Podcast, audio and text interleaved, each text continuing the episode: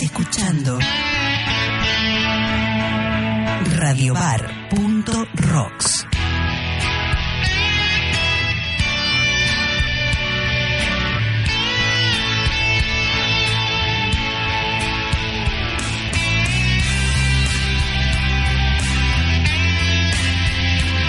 Radiobar.rocks. Al aire, cultura independiente.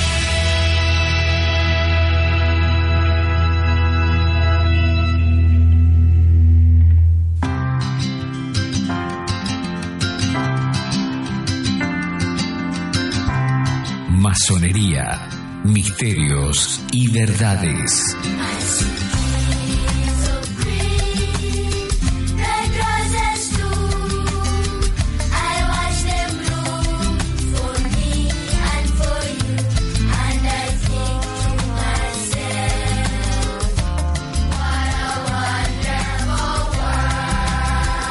Masonería, misterios y verdades.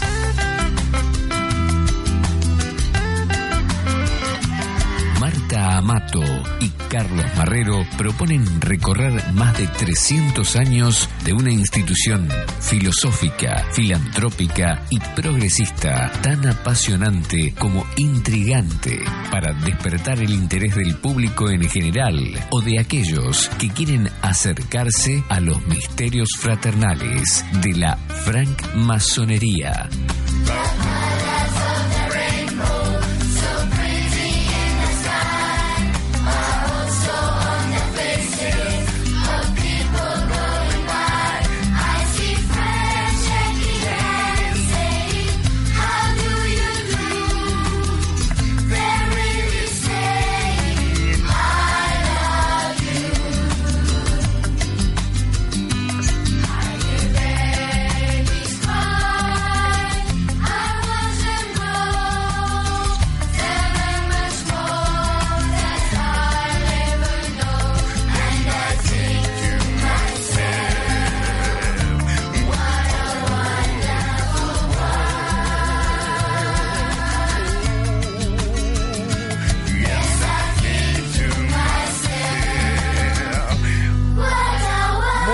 Tardes. Este es el programa número 3 de este programa que para nosotros es un orgullo poder llevarlo adelante desde el punto de vista periodístico, humanístico y, y de curiosidad. Marta, muy buenas tardes, ¿cómo estás? Buenas tardes, Carlos. Bienvenido, estimado y queridísimo Francisco Tangari Cabrera. Exactamente, nuestro invitado de hoy que escribió un libro, Francmasonería, los misterios velados y alegóricos de sus símbolos. ¿Qué tal? Y muchas gracias. Es un orgullo tenerte, eh, Francisco. Gracias, Carlos, por invitarme, Marta.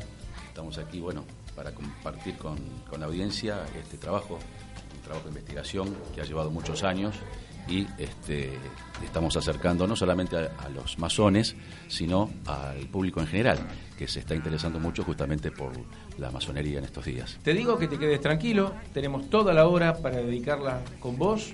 Y Marta, vos tenés un, un saludo especial por un familiar. Tengo un gran saludo que es la recuperación de mi esposo que está saliendo adelante de una intervención quirúrgica y bueno, estamos todos en camino de seguir avanzando y evolucionando favorablemente. ¿Sabes qué Gracias. vamos? Muy bien, vamos a hablar dentro de la masonería de Vélez y de River. Un toquecito con Tangari. Vale. Eh, se aproxima el 7 de junio, Día del Periodista. Exactamente, y bueno, no podríamos hablar de periodismo sin la fundación el 7 de junio de 1810 de la Gaceta de Buenos Aires, de manos de su creador, el joven y virtuoso don Mariano Moreno. Eh, tengo para decirte muchas cosas que nos quedaron en el tintero el sábado anterior respecto de la Revolución de Mayo, pero acaso investigando un poco más profundamente en la figura de Mariano Moreno como eje conductor de la Revolución, no solo fue su secretario, no solo fue masón, no solo fue un brillante de, las ideas eh, de- de la ilustración, sino una persona increíble por su juventud y por su gran cintura sociopolítica. Eh, al respecto tengo que decir que, bueno, él se formó en la Universidad de Chuquisaca y ahí hizo, junto a los hermanos jesuitas, un recorrido académico muy importante, teniendo en cuenta que bajo el colonialismo y, y las circunstancias que nos unían a la madre patria española, no había oportunidad de leer determinado tipo de lectura muy importantes como eran este, los grandes pensadores de la Ilustración. Estamos hablando de Diderot, de Voltaire, de Rousseau, de Montesquieu, que estaban negados al, vulgo y también en, en los grandes este, centros de estudios de la época. Sin embargo, eh, Mariano Moreno junto a Julián Álvarez establecen un núcleo de amistad muy importante que los va a llevar a ambos a ser socios, amigos, cómplices y bueno, este, este eje de, lo que fue la fundación de, de, las ideas independentistas en el territorio americano de esta región del sur. ¿Qué actividad tenía Julián Álvarez? Julián Álvarez se había formado como teólogo al igual que Mariano Moreno. Mariano Moreno, de un origen humilde, es su mamá, eh, siempre somos las mujeres, eh, la que vende sus joyas para que ese hijo haga sus estudios universitarios. En vez, don Julián Álvarez provenía de una familia eh, muy rica y bueno, fue mandado a ese centro de, altos estudios. Ambos conquistaron los títulos de teólogos, fueron abogados y mm, Julián Álvarez es ese socio que no se conoce de la revolución es firmante del acta del Cabildo del 25 de mayo, si bien no tenía cargo dentro de, la Junta, em, fue un gran impulsor de, ese cambio revolucionario. Vamos a tener en cuenta el tópico del porqué de la revolución. Y el porqué de la revolución es muy simple. Eh, ellos sostenían que para todo acto de, gobierno debería de haber soberanía popular, emanado de estas ideas de, eh, del siglo ilustrado. Ese poder soberano provenía de Dios. A su vez, esa providencia residía en el pueblo y el rey eh, era el depositario de esa soberanía popular. El asunto fue que cuando en febrero el rey Fernando VII ya no estaba en el trono, sino que estaba, bueno, eh, por deposición de la avanzada francesa de Napoleón, el hermano de Napoleón, José Bonaparte, lo que se sintió acá en mayo fue que había ilegítimamente ocupado el lugar del rey, por lo tanto, la soberanía popular volvía al pueblo. Por eso ellos, como representantes del pueblo, adquieren esta identidad y esta faceta de modificar esta acción de gobierno desleal hacia el rey Fernando VII, pero fundamentalmente teniendo en cuenta que en el trono se encontraba un sujeto totalmente ajeno a la realidad popular. Bueno, eh, no habiendo rey, el poder tenía que volver sí o sí al pueblo y de esa manera y desde ese punto parten nuestros patriotas a subvertir el orden establecido, el orden colonial, que era un orden oscuro que no dejaba, por supuesto, que avanzaran las grandes ideas de, respecto de, la Revolución Francesa y todo su prolegómeno y lo que fue después, ¿no es cierto? ¿Y ahí cómo jugaba Mariano Moreno con su Gaceta? Ahí lo que, lo que hace es convertir a la Gaceta en algo así como esto que estamos haciendo nosotros, Carlos, comunicar. Mm, y ahí es donde aparece eh, Mariano Moreno como esta faceta periodística en donde él comunica a través de la Gaceta los actos de gobierno del Cabildo. Porque además el orden colonial eh, solo manejaba, digamos, una suerte de información comercial, mercantil. Por eso eh, tomó fuerza lo de la Gaceta cuando en realidad hubo otro periódico anterior a lo de la Gaceta, que era justamente este del tema comercial, como es que mercantil, el, mercantil. De esta manera, con la Gaceta en realidad eh, abre grandes puertas Mariano Moreno, porque lo primero que hace, además de comunicar, es divulgar, es propagar la voz de los criollos y la voz de la independencia, de este, de esta necesidad de sentirnos identificados y legitimados con gobiernos propios y no comandados a distancia. Hay que tener en cuenta que eh, los españoles tenían por completo dominada América sin ninguna posibilidad, por ejemplo, de intercambio comercial. Y Mariano Moreno tradujo el contrato social de Rousseau, Él tuvo una dificultad respecto del aspecto religioso del contrato social y sin embargo fue muy respetuoso de, los designios divinos, entonces los dejó aparte sin traducir para no entrarlos en conflicto ni en tensión. Yo creo que fue, digamos, una cuestión de respeto hacia su formación jesuita. Eh, y entonces nos va cerrando un poco esto de que eh, todas estas ideas eh, que, trae a través de, la ilustración, lo lleva junto con Julián Álvarez a la construcción ideológica a través de, bueno, generar la libertad de prensa, la libertad de culto, eh, hacer de los postulados de la educación laica eh, las bases fundamentales a la representación de, de, lo que después sería nuestra independencia definitiva en 1816. Tengamos en cuenta que ellos son los creadores de la representación de los hacendados, eh, que em, empíricamente lo que promovía era el libre comercio, la orientación librecambista. Ellos se reunían en el Café de Marco y en la Sociedad Patriótica. Eh, Julián Álvarez es el gran conector con nada más y nada menos que eh, San Martín, con Manuel Pinto, con José Gregorio Gómez. Estos nombres por ahí no son tan conocidos, pero Gregorio Gómez, el gran Goyo Gómez, fue el único eh, que nosotros tenemos registro que tuteó a San Martín. Nadie se atrevía. Y eh, este José Gregorio Gómez pertenecía a la logia de San Juan de Jerusalén de la felicidad de esta parte de América. ¿Por qué escuchamos tan poco de Julián Álvarez? Para nosotros es una calle de Barrio Norte, de Recoleta, y en realidad se lo esconde justamente porque era masónico. Entonces el hecho de ser masón y abiertamente reconocido como tal lo puso en la oscuridad y en la tiniebla.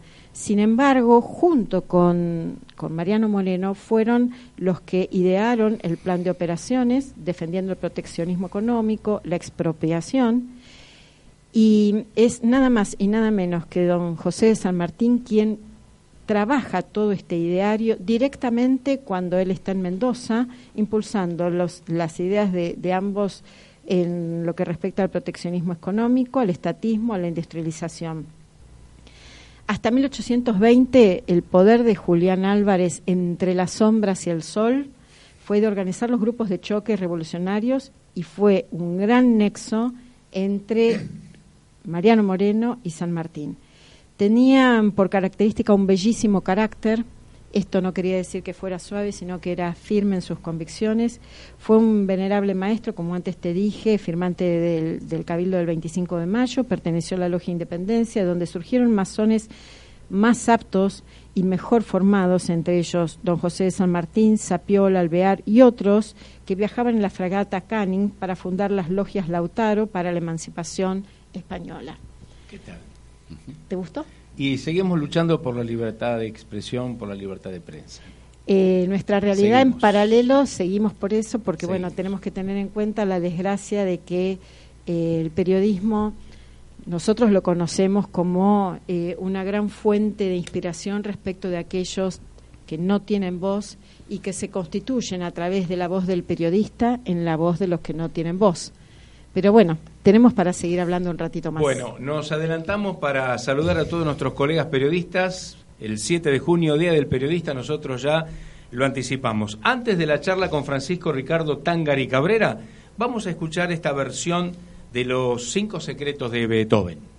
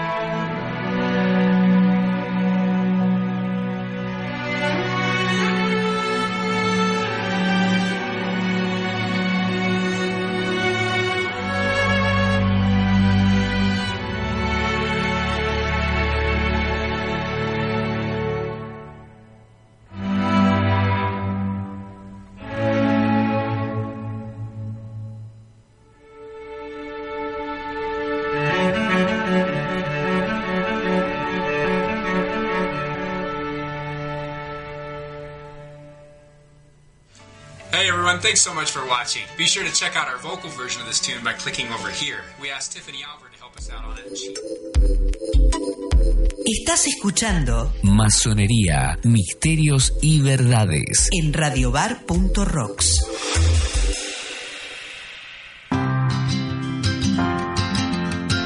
En la hora 1.25 de la tarde en la República Argentina y los llamados Susana y Pablo de Palermo, Héctor Parajuá, Fabián Rondán, Roldán, Roberto Cuello, Adriana Pacielo, Osvaldo Bergali, Enrique Broggi, Connie Derches, a todos ellos muchísimas gracias porque esto se está extendiendo. 4783-0222, 4783-0222, el teléfono de la radio. Gracias Marcelo Rey, nuestro operador. Marta. Bueno, y tenemos para cerrar un poquitito las ideas de, mayo con que don Cornelio Saavedra, dicho por el doctor Carlos Saavedra Zabaleta, era masón.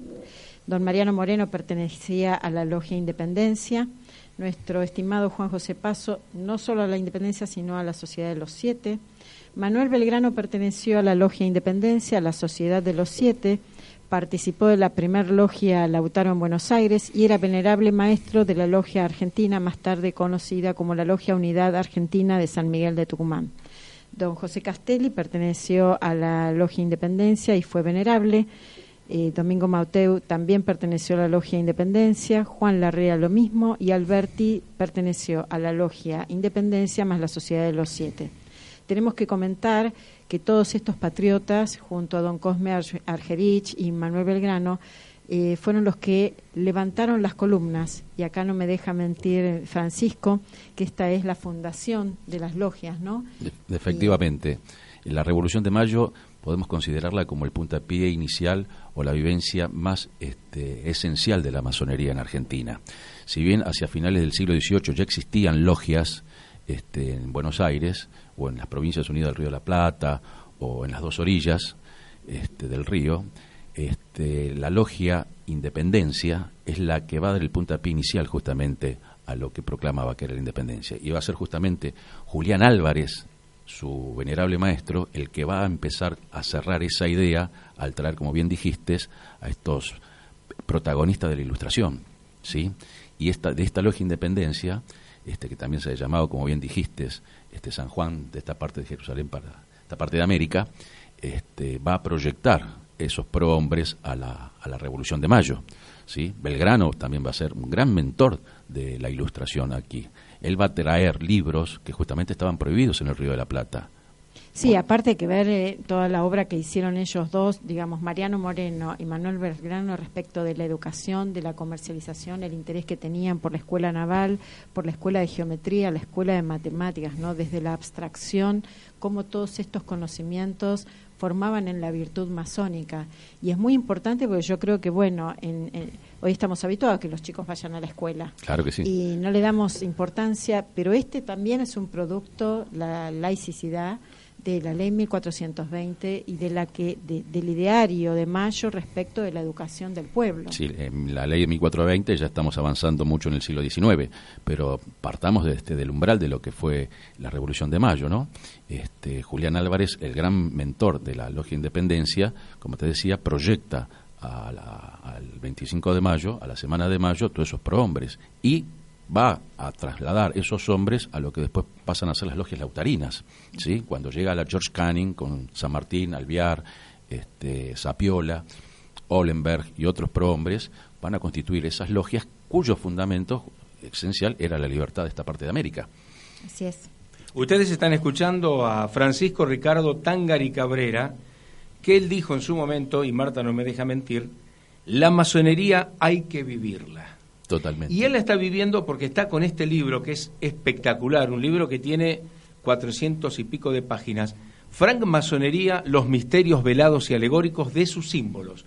Editó justamente Editorial Autores de Argentina. Este libro, ¿cómo llegaste a este libro que es prácticamente un manual de consulta?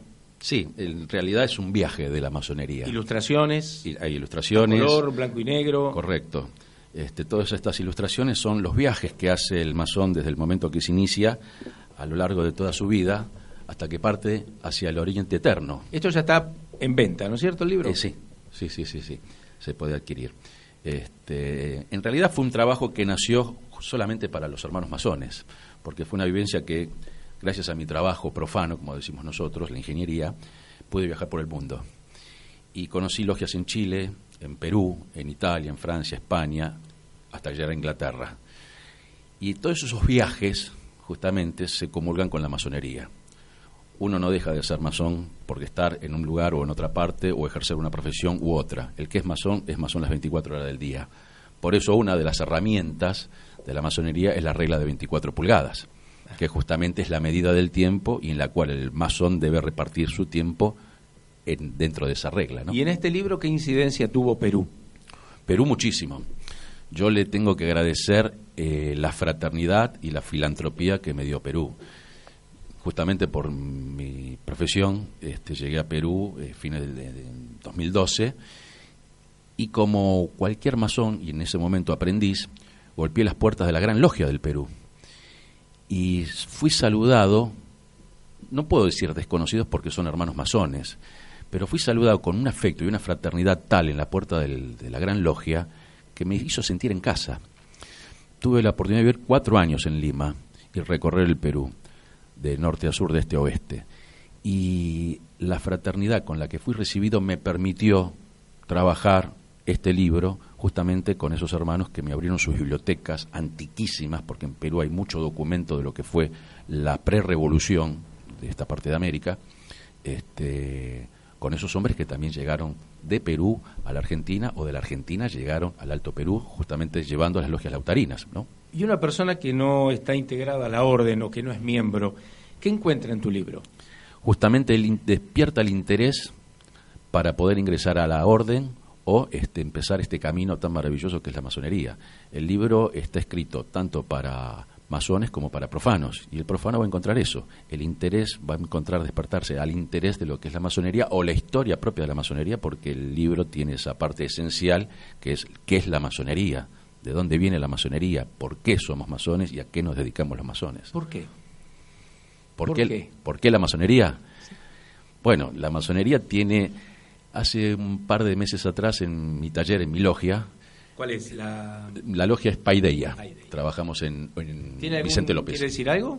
Paideia en griego quiere decir transmisión del conocimiento. Este, son, hay mucho para hablar del tema. Sí.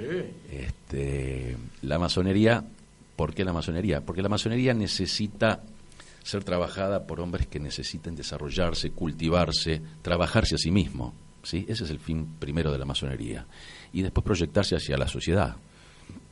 ¿Sí? La masonería es esencialmente una vivencia permanente. ¿Qué le da a la sociedad? Bueno, la, eh, la masonería tuvo un protagonismo en la Argentina muy importante. Si tomamos, yo siempre considero que la masonería tuvo tres puntos esenciales en la historia.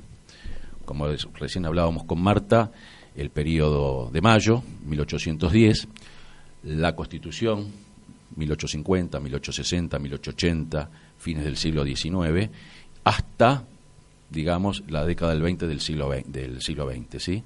En esos tres periodos vamos a encontrar que la Argentina se desarrolla como nación, ¿sí? La libertad, la independencia, la constitución del Estado, la constitución de la República y el desarrollo, porque van a ser justamente las presidencias masónicas después de 1853, ¿sí? ya constituida la República, hasta Roca, todos esos prohombres también eran masones, Mitre, Sarmiento, este, Alberdi, eh, eh, Carlos Pellegrini, Urquiza. Urquiza también, exacto, este, van a desarrollar y fomentar la inmigración argentina, hacia la Argentina, la, la, inmigración europea hacia la Argentina, sobre todo la italiana. ¿sí? Y en ese periodo, fines del siglo XIX, en Europa también estalla la masonería, y sobre todo en Italia, con Cavour, con Garibaldi, justamente para la unificación italiana. Entonces se da una conjunción en el mundo que hace que la masonería empiece a tener el protagonismo que hace que se desarrolle en ese periodo. ¿Eso se corta, digamos, a la altura después de que fue derrocado Irigoyen? Irigoyen era masón. Claro. Irigoyen era hay un corte y Claro. vienen todos los gobiernos militares. El mm, Irigoyen cae con el golpe de Uriburu en el 30. Y efectivamente, eh, si bien después de Uriburu viene el, eh, just- eh, el presidente Justo, que también era masón, y su vicepresidente Roca Hijo también lo era, hay un quiebre en ese periodo de la masonería y la masonería ya empieza a trabajar hacia adentro. Claro, porque ahí eran perseguidos. Ya, claro, claro. La masonería siempre fue perseguida por justamente por, por esto, por la filantropía, por el libre pensamiento, por el trabajo hacia la sociedad, más que nada, ¿no? Y las tiranías, las dictaduras siempre han perseguido este tipo de cosas. La ilustración misma siempre fue perseguida. Tengamos en cuenta de todos modos que acá la, la gran, gran importancia de, de, la masonería reside en esto de la consolidación del Estado Nacional. Totalmente. Sin masonería no podríamos hablar de la consolidación del Estado eh, Nacional porque es lo que nos permite sentar las bases para lo que nosotros somos hoy, una república independiente. Sin masonería no hubiéramos tenido patria. Bueno, vamos a hablar de Vélez y de River. ¿Cómo no? Pero en un segundito vamos a un momento musical de la mano de Phil Collins.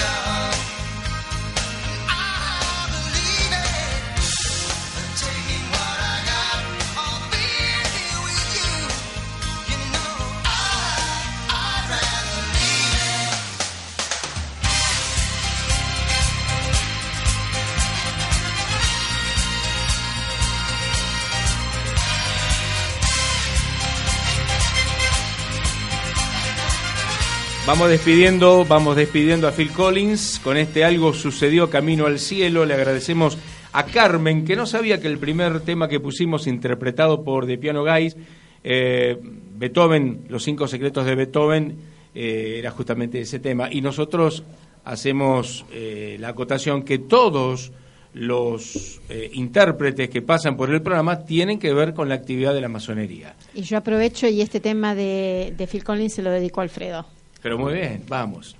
Eh, eh, Francisco, Francisco Ricardo Tangari Cabrera, eh, dijimos River y Vélez, Vélez y River. ¿Qué tienen que ver con la masonería? Bien, eh, los tanto River como Vélez y, y Banfield también fueron fundados por masones. Tal cual, a principios del siglo XX, este, el don Antonio Liberti, que era masón y venerable de su logia, Que hoy lleva el nombre del estadio, ¿no? Exactamente, el estadio de River lleva el nombre de Tomás Liberti justamente en honor a un gran masón que fue Tomás Liberti, fundador de, de- del club. Y los colores, justamente, de la camiseta de River responden a los mandiles que se usaban antiguamente. Hoy esos colores los usa lo que se dice, eh, se llama el rito escocés antiguo y aceptado, ¿sí? el blanco y el rojo. Y Vélez Arfield, también fundado por masones, Espera, toma su espera, nombre. Espera, espera, porque seguimos con River. Sí. La marcha de River. Bueno, la marcha de River. eh, es, te me vayas, tremenda, está, es está, tremenda estamos, esa marcha. La marcha de River, justamente, este, hace dos días salimos campeones nuevamente, ¿no? Hemos obtenido otro título y esa pasión que uno siente por el club me llevó a postear la marcha de River, que es una marcha que graba otro gran masón como fue Francisco Canaro con Mario Famá en la década del 30. Y es una marcha maravillosa, es tan importante, o uno la siente tan importante como el propio himno nacional. Entonces son cosas que se van conjugando y que el misterio de la masonería hace que uno justamente vuelva a vivir la masonería en cada momento. ¿sí? Y son de la pasión de los colores y de los trapos, ¿no? Porque- Exactamente, y ahí tenés también la camiseta de Vélez Arfield, si bien digo que la camiseta de River parte con los colores del rito escocés antiguo y aceptado, la camiseta de Vélez Arfield, que también lleva un nombre de un gran masón como fue don Dalmacio Vélez Arfield, que nos dio constitución, este, los colores de la camiseta son blanco y celeste, y hacen al rito escocés, perdón, al rito eh, de emulación o al rito de York, que se practica en Inglaterra.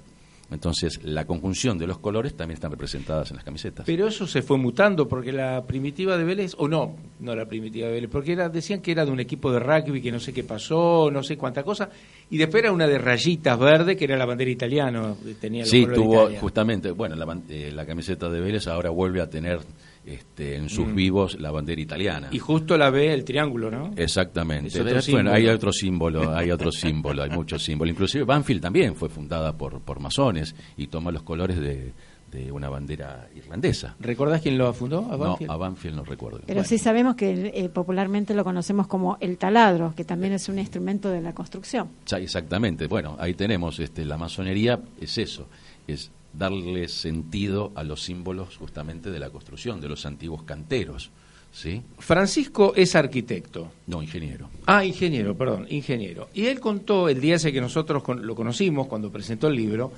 la historia del cucharín de La albañil. cuchara de albañil. La cuchara de albañil. que, Contanos. que en la masonería se llama este, la trulla. ¿Sí? Masonería comúnmente la llamamos trulla, pero es hace y es la cuchara del albañil.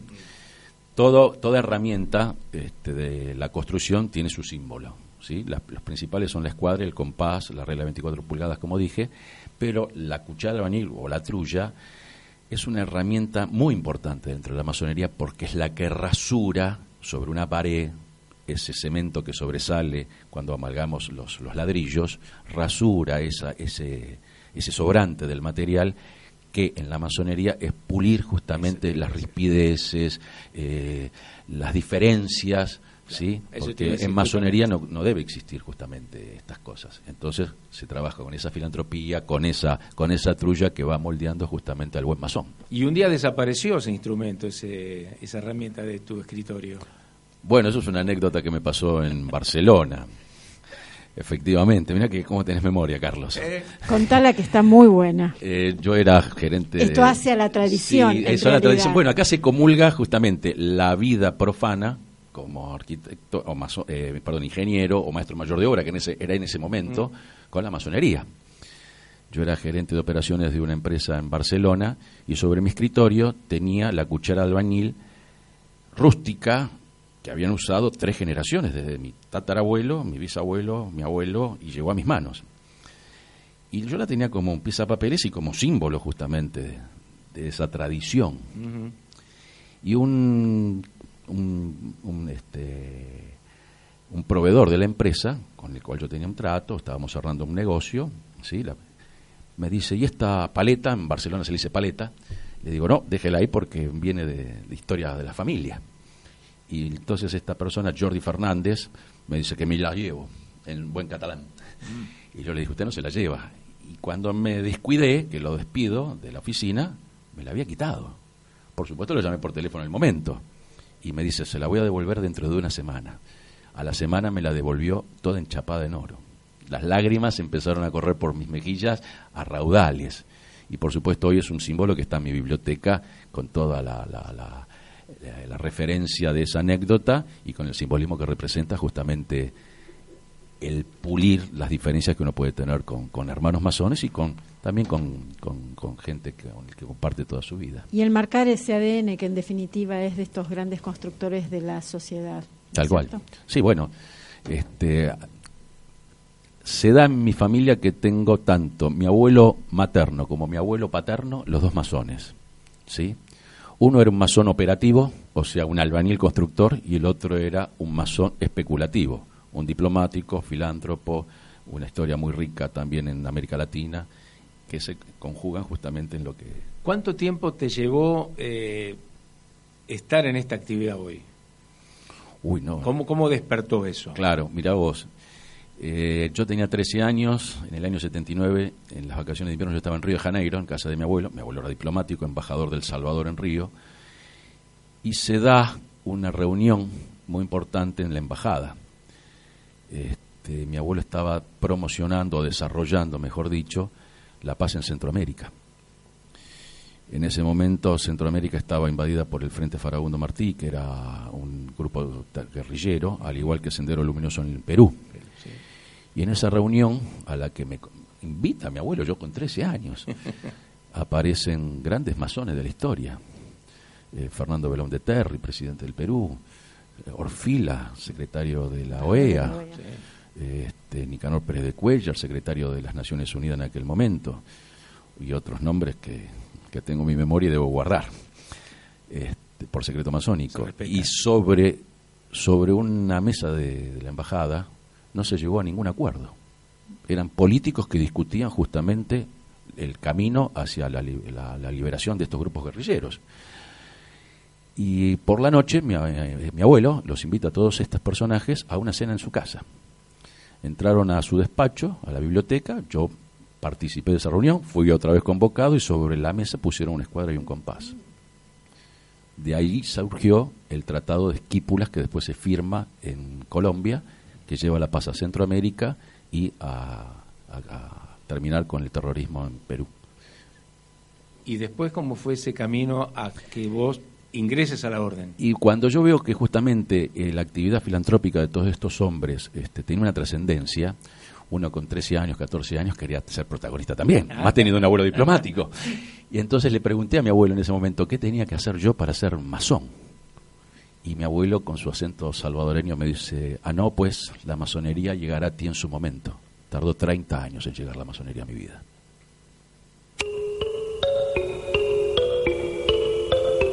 Estás escuchando Masonería, misterios y verdades. Con Marta Amato y Carlos Marrero. en radiobar.rocks.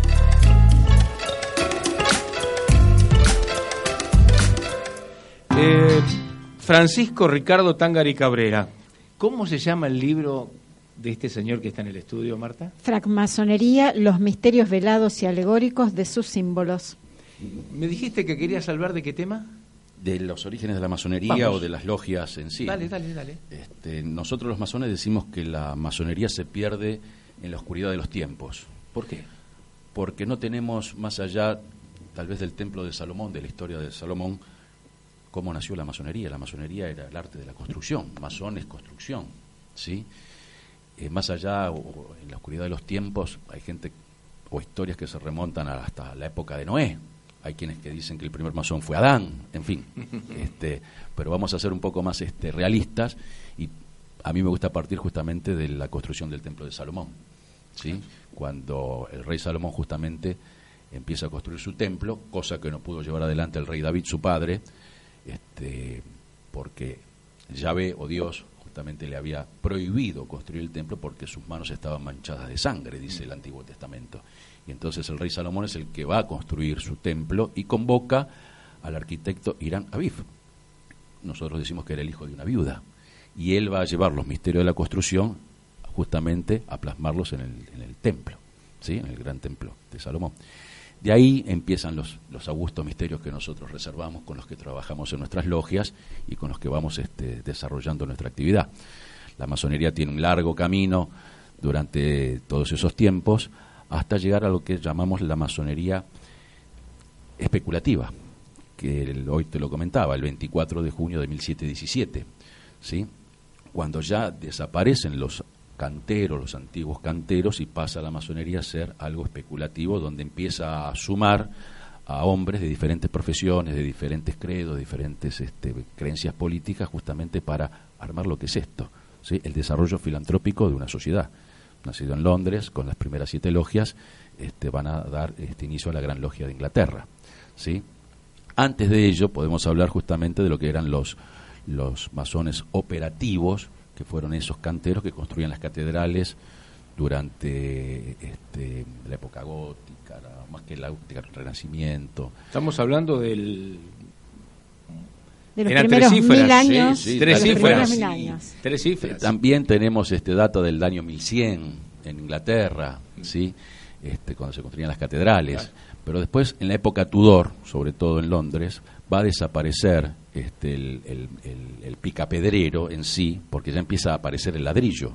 Entonces desaparece en la época Tudor la construcción de las, esas grandes catedrales para empezar a nacer lo que es la logia como la confraternidad o el- la unión de diferentes este, hombres que tenían diferentes profesiones. Y esas profesiones hacen lo que son las, las Hut en alemán, que son esas logias que coparticipan sus trabajos para desarrollarse. ¿Sí? Después viene, sí, lo que es la, masonería especulativa, y en el libro podemos encontrar justamente las, lo que va delineando a esas logias. ¿sí? Este, tenemos logias en ese momento, las operativas, las religiosas y las esotéricas. Entonces uno tiene una amplia variedad de temas para poder tratar o trabajar en masonería. A mí me gusta, por ejemplo, trabajar la historia, la política, todo lo que hizo justamente a lo que hablábamos hoy, ¿no? La historia de nuestro país. Y de esos son los trabajos que ustedes hacen, por ejemplo, en tu caso, cuando trabajan puertas adentro, se trata de estos temas que estás comentando. Cuando uno está dentro de la logia, eh, los hermanos traemos o llevamos a nuestras logias diferentes temas. En una tenida eh, uno puede presentar un trabajo sobre historia, otro sobre su tal vez su, su profesión de médico y desarrollar relacionado justamente con la masonería un trabajo que nos instruye a los que no somos médicos, pero sí que a través de esas herramientas nos abre un campo de conocimiento que, que va justamente eh, amalgamando lo que somos, ¿no? Hombres. En esta de vuelta que tenemos con vos, Francisco, mm, despierta un poco mi curiosidad. ¿Qué tiene que ver Pitágoras? Uh. bueno, hay una historia muy ¿Entendiste linda. la pregunta? Totalmente.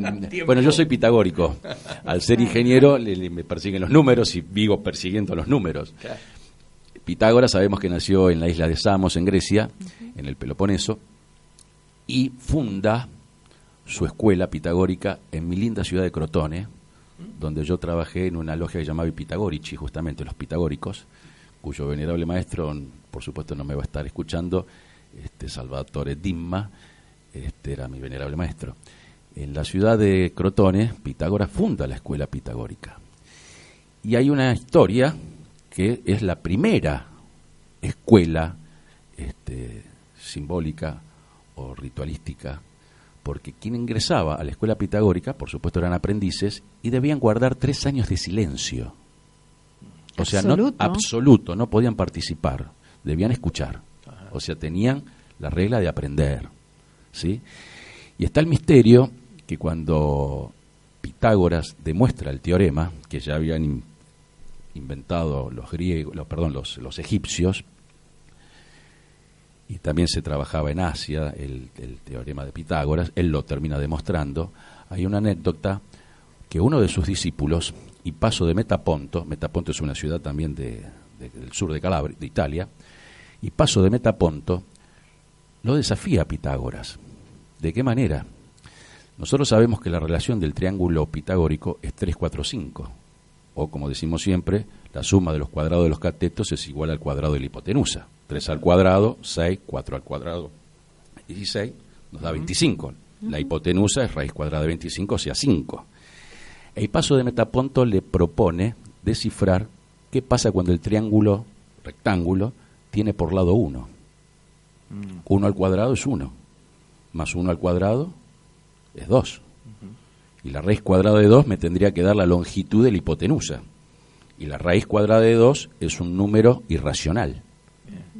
Entonces, ¿qué pasó? Y, y, paso de Metaponto lo puso entre la espada y la pared a Pitágoras. ¿Y cómo lo resolvió? ¿Cómo lo resolvió? Dice la historia que y paso de Metaponto termina degollado y arrojado al mar Tirreno.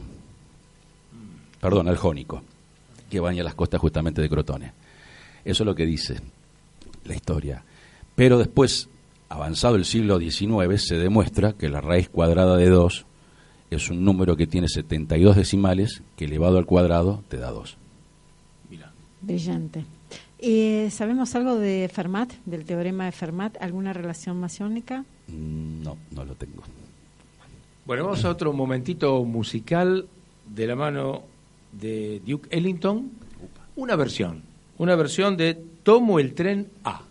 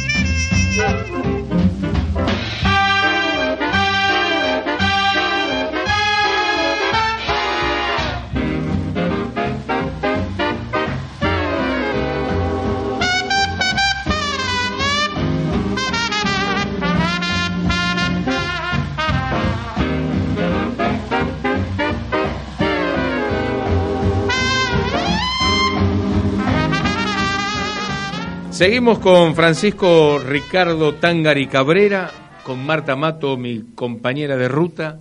Y lo que está arriba está abajo. ¿Cómo es el tema del obelisco, las pirámides de Egipto? Contanos algo de eso. Ya nos tenemos que ir, pero no quiero dejar de preguntarte eso. Sí, nosotros sostenemos que como es arriba es abajo y como es abajo es arriba. Este, nosotros definimos nuestras logias de oriente a occidente, de norte a sur y de nadir a cenit. ¿Sí? O sea, como es arriba es abajo. Y vos fijate, Carlos y Marta, que por ejemplo la ciudad de Washington, cuando fue diseñada, tomó la proyección de las estrellas.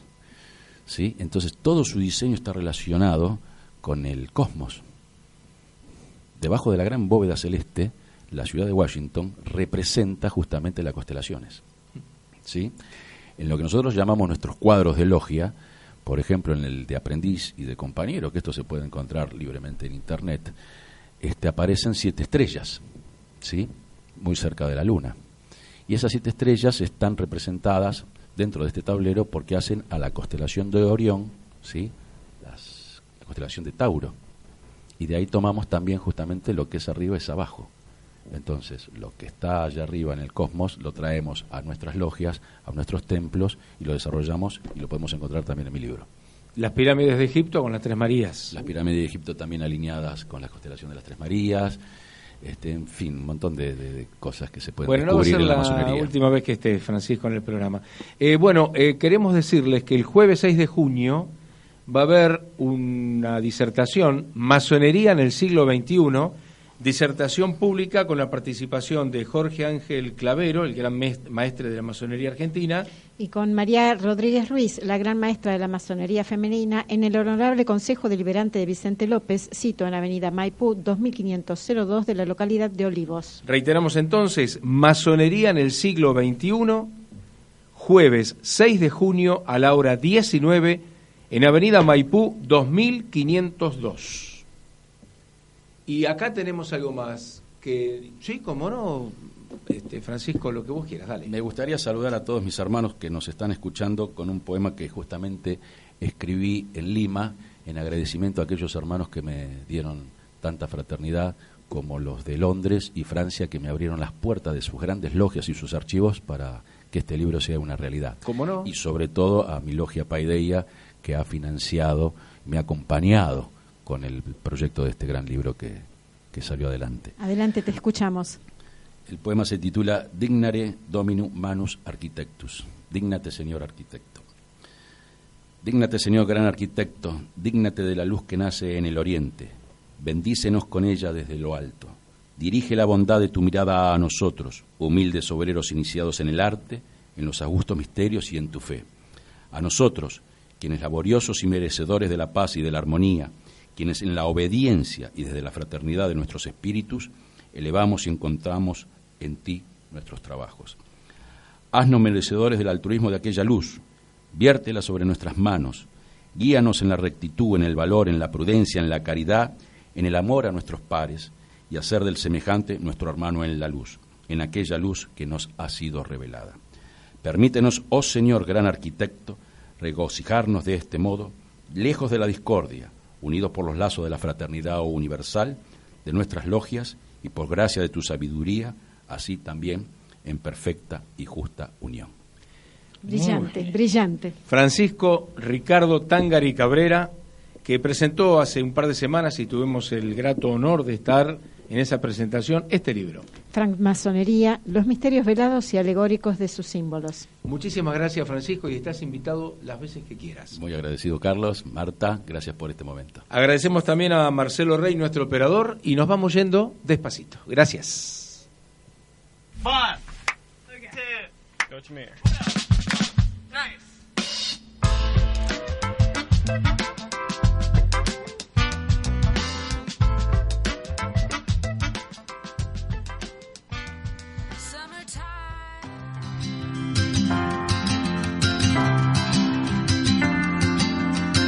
Masonería, misterios y verdades. Con Marta Amato y Carlos Marrero. Volverá el sábado próximo desde las 13 por radiobar.rocks para conocer más de esta institución que intriga hace más de 300 años.